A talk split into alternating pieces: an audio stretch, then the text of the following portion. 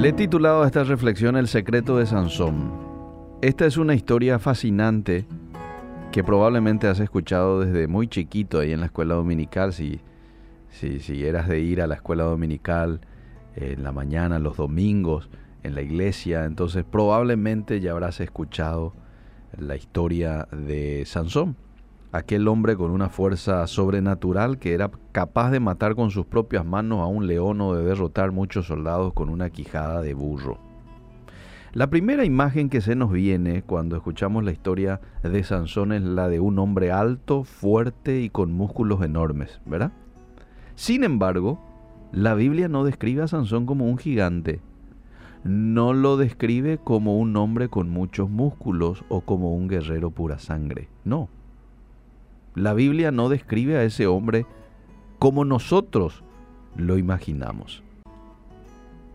¿Qué tal si Sansón era como uno de nosotros, de estatura promedio, sin demasiados músculos que mostrar, y no era un hombre de guerra porque no había pertenecido a ningún ejército? Lo que hacía diferente a Sansón, y este era su secreto, era que el Espíritu de Dios venía sobre él y de esa forma Dios actuaba usando a Sansón para determinado propósito. Fíjate, por ejemplo, lo que la Biblia nos muestra de los primeros años de Sansón, de su nacimiento. Dice, y la mujer tuvo un hijo y lo llamó Sansón. El niño creció y Dios lo bendijo. Un día cuando estaba en el campamento de Dan entre Sorá y Estaol, el Espíritu de Dios comenzó a actuar en él. Jueces 13:24. Cada vez que Dios quería utilizar a Sansón para una misión especial, la Biblia cita, pero el Espíritu de Dios actuó sobre Sansón y le dio una gran fuerza. Entonces Sansón tomó al león entre sus manos y lo despedazó como si fuera un cabrito, dice jueces 14:6. Vuelve a repetir en el verso 19, enseguida el Espíritu de Dios le dio mucha fuerza a Sansón. Eh, Jueces capítulo 15, verso 14, cuando se acercaron a Lejí, los filisteos muy alborotados salieron a su encuentro. En ese momento el Espíritu de Dios llenó a Sansón de fuerza y éste reventó las sogas que le sujetaban los brazos y las manos como si fueran hilos viejos. El secreto de Sansón no era su altura, no era su musculatura o su capacidad de guerrear, era el Espíritu de Dios sobre él. Quizás hoy te encuentres, amable oyente, sin fuerzas, cansado, sin ganas de seguir, luchando con eso que tanto te ha robado la paz. Quizás crees que no eres capaz de hacer lo que Dios te ha mandado hacer porque al analizar tus capacidades humanas, notas que no eres tan bueno como lo son los demás. Y a veces nosotros nos menospreciamos a nosotros mismos, creyendo que alguien como tú no puede ser usado por Dios. El secreto no está en tu fuerza, en la altura, en la buena capacidad para hacer las cosas, no. Tampoco el secreto está en tu buena capacidad para resolver los problemas, ni en cuántas experiencias tengas. El secreto está en que el Espíritu de Dios esté sobre tu vida. ¿Mm? Puedes tener capacidades, puedes ser muy inteligente, puedes tener muchos recursos, pero aún y con todo eso, si no tienes al Espíritu de Dios sobre ti, y bueno, de balde está todo lo demás. Hoy quiero que comprendas de que el Espíritu de Dios está disponible para todos nosotros. Y Él no se moverá en tu vida por lo bueno que seas, por lo espiritual que aparente ser.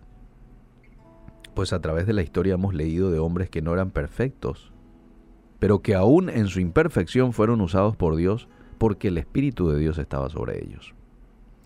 Y ahí podemos citar a hombres como Jacob, José, Hoy estaba leyendo la historia de, de José y cómo Dios hacía la diferencia en la vida de José en lo que él hacía, estando en la cárcel, estando en el palacio, estando en su casa, estando en el pozo donde fue dejado por sus hermanos, Dios prosperaba porque Dios estaba con él. Moisés, otro hombre que tuvo el apoyo de Dios, del Espíritu Santo, Sansón, como ya hemos mencionado, David, Pedro, o muchos otros que a pesar de no ser perfectos, fueron hombres que hicieron historia. No por lo bueno que fueron para hacer algo en específico, sino porque comprendieron que a pesar de sus defectos, al permitir que el Espíritu de Dios actuara en ellos y a través de ellos, podían hacer cualquier cosa. Porque el secreto no era su buena capacidad, el secreto era el Espíritu de Dios sobre ellos. Hoy tenemos la promesa de Jesús. Es necesario que yo vaya, le dijo Jesús a sus discípulos, para que venga el otro, el otro como yo, el Espíritu Santo. Y Él va a estar con ustedes todos los días hasta el fin del mundo. Ya no es el Espíritu de Dios visitando a una persona para, una, para llevar a cabo una determinada acción. Ahora ya es el Espíritu Santo haciendo morada en la vida de una persona que lo invita a Él. El Espíritu de Dios viene a morar en ti el día en que le abres tu corazón y recibes a Jesús como Señor y Salvador. Ese día viene el Espíritu de Dios a hacer morada en tu vida. ¿Qué es lo que te preocupa? ¿Qué es lo que crees que no puedes hacer? ¿Qué es lo que crees que es imposible? ¿Qué es lo que te hace pensar que no lo puedes lograr? ¿Mm? Bueno, si el Espíritu de Dios está sobre ti, está en ti, entonces vas a ser capaz de hacer cualquier cosa porque Él es el encargado de capacitarte de acompañarte, de respaldarte y de darte la victoria en las batallas que muchas veces tenemos en la vida. Él es el victorioso, no yo, Él. Pero Él al vivir en mí, y entonces soy un vencedor.